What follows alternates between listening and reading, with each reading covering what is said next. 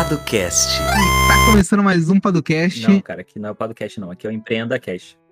Ih, errei, errei, errei. É, é. Aqui é, aqui é pílula jurídica que a gente vai fazer com o Gustavo. Lembra que a gente combinou?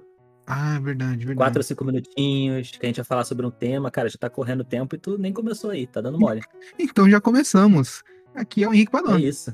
E aqui é Lucas Seta. Tá certo, pronto. Isso aí. Pra quem não nos conhece ainda e tá escutando aqui pela primeira vez o Pílulas Jurídicas, ah, nós somos os fundadores do Jurídico por Assinatura, que é uma plataforma que oferece proteção jurídica para startups, empresas de tecnologia e empreendedores. E nós somos um dos apoiadores do EmpreendaCast, né, Seta? É isso. E a gente combinou com o Gustavo, né, Henrique? Da gente falar um pouquinho sobre alguns temas jurídicos e a gente vai ter alguns episódios aí. E esse primeiro aqui a gente vai falar sobre o contrato de veste, não é isso? Exatamente, é um tema que os empreendedores se interessam bastante, que é um instrumento bem bacana, mas que surgem algumas dúvidas sobre o tema, né? É, tá muito em alta, né, Henrique? Muita gente fala, muita gente vem até a gente falando, pô, eu quero fazer um contrato de vesting, como funciona e tal. E é bom a gente esclarecer alguns pontos, explicar o que, que é, quando você pode utilizar, e aí você vê se faz sentido para você, não é isso? Exato. Ah, então, já vamos começar a falar, né, Seta, um pouquinho sobre vesting. Seria um contrato, uma cláusula. Ah, nós gostamos de dizer que é um instrumento, né? Um mecanismo, nem um contrato, nem uma cláusula, talvez nenhuma dessas, dessas nomenclaturas se encaixem bem para o que seja aquilo que ficou conhecido como vesting, né?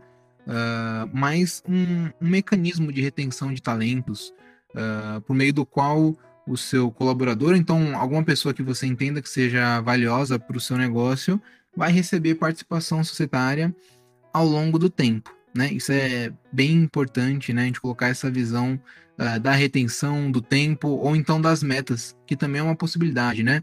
A pessoa receber as cotas ou as ações em razão do atingimento de alguma performance, né, certo? É isso, Henrique. Então, para dar um, um exemplo aqui que a gente vê muito no nosso dia a dia, a gente pensa naquela startup ou empresa de tecnologia que está começando e aí quer reter aquele talento, por exemplo, que é um desenvolvedor de software, que a gente sabe que hoje em dia é tão difícil de achar. E aí você pode pensar num contrato de vesting, ou numa cláusula de vesting, ou utilizar o instrumento vesting, né, Henrique, como você falou. É, o mecanismo eu gostei bastante, mas enfim. Então você utiliza o vesting para você reter esse talento com você, dando ali algum tipo de, de percentual é, de participação societária a cada período, a cada meta cumprida. É basicamente isso, né, Henrique? Exatamente. E pensando aqui em termos um pouco mais jurídicos, né? O vesting ele nada mais é do que uma opção de compra que vai ser atribuída a alguma pessoa, até uma empresa é possível também, né? Uma pessoa jurídica, ah, em que ao longo do tempo, dependendo dessas metas, essa pessoa ela pode adquirir a participação societária. É importante a gente ter isso em mente, porque não é uma doação de cotas ou ações para aquela pessoa, né?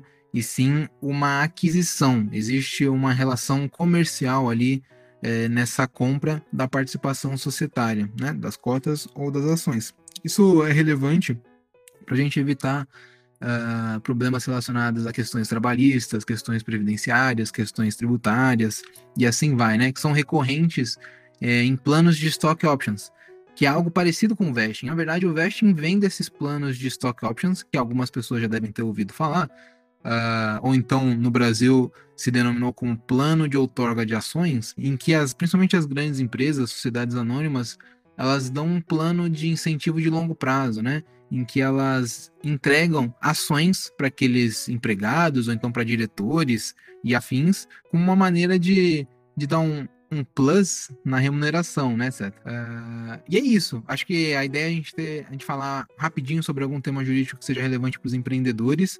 Uh, se vocês ficarem com alguma dúvida, vocês podem entrar no nosso site juridicoporassinatura.com ou então juridicoparastartups.com é, e agendar uma reunião online gratuita com a gente. A nossa agenda é aberta, então vocês podem agendar essa, essa conversa para a gente tanto tirar dúvidas jurídicas quanto explicar um pouquinho melhor como funciona o jurídico por assinatura. É isso, e também não deixa de ouvir o podcast, em que a Boa. gente tem um. É, né, Henrique? A gente tem episódio falando sobre o contrato de veste e uma série de outros assuntos. Um pouquinho mais longo, mas a gente promete que não tanto, né? São episódios ali de 20, 25 minutos, em que a gente conversa um pouquinho sobre esses temas. Pode ajudar a esclarecer alguns pontos que não ficaram claros. E é isso. A gente tá por aí, né, Henrique? É isso. É isso. Até a próxima. Então. Até.